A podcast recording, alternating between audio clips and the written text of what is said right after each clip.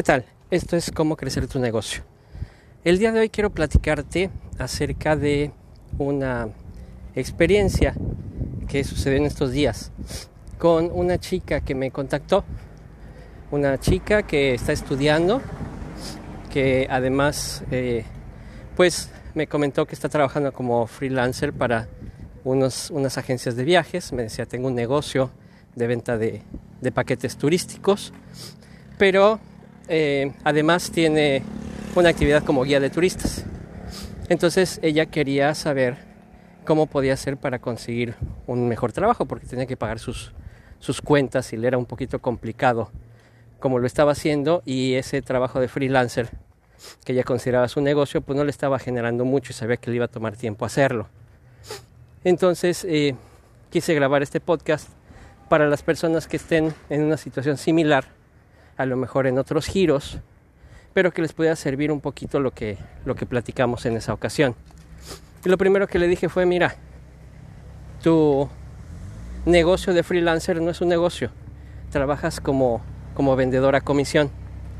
Entonces, realmente el esfuerzo que le tienes que dar a ese negocio, aunado con que estudias y con que tienes la otra actividad de guía de turistas, pues no te va a permitir realmente crecer mucho y lo que ganes en comisiones tampoco. Pero el, mismo esfuerzo que le puedes poner a eso, se lo puedes poner realmente a un negocio propio.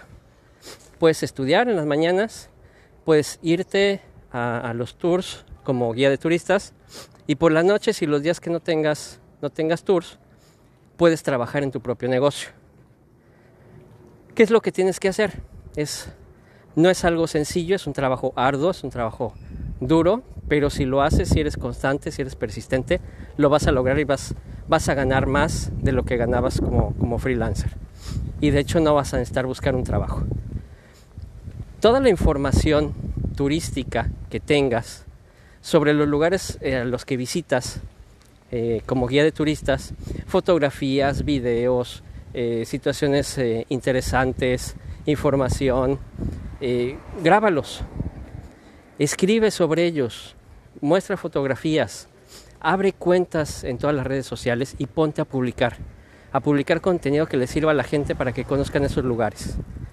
Quizá la gente que te va a estar siguiendo no sea eh, tu público objetivo inicialmente, no sea quienes te puedan comprar un tour para ir contigo a esos lugares. Pero obviamente tú te vas a ir dando a conocer, vas a ir teniendo un prestigio una reputación, tu marca personal, y entonces esa gente puede recomendarle a otras personas que pueden llegar a contratarte. Entonces ya abres un negocio donde realmente estás vendiendo paquetes turísticos tuyos, estás organizando tú los paquetes turísticos y tú estás realizando el trabajo como guía. Tienes la facilidad de ir a esos lugares, de tomar las fotografías, los videos, conseguir la información y plasmarlo de primera mano y que a la gente le sirva y que vea esos lugares y se le antoje ir a ellos. Entonces de esa manera lo puedes ir trabajando y teniendo paciencia vas a ir consiguiendo gente que quiera visitar esos lugares y que tú seas su guía.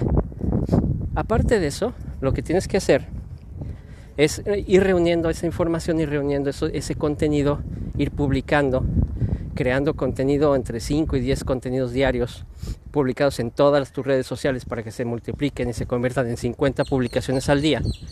Y entonces lo que vas a hacer es que vas a contactar a cada uno de los gerentes y directores de las empresas, tanto de tu zona como de tu eh, provincia o de tu país, y los vas a invitar a que conozcan tu contenido, a que vean los lugares que, que visitas, los lugares que ofreces para que ellos lo puedan ofrecer como un incentivo a sus empleados. ¿Le fascinó la idea? Estamos eh, platicando, trabajando en, esa parte y muy probablemente empezará su negocio en el próximo mes de marzo que empieza nuevamente a ir a sus tours como guía de turistas. Entonces quería compartirte esto para que lo tomes en cuenta y lo puedas aplicar en tu propio emprendimiento, en tu propio negocio y si te late, pues adelante puedes lograr muchas cosas con estos, estos pasos sencillos, pero que tienen que ser constantes y persistentes. Muchas gracias por escuchar. Seguimos en sintonía.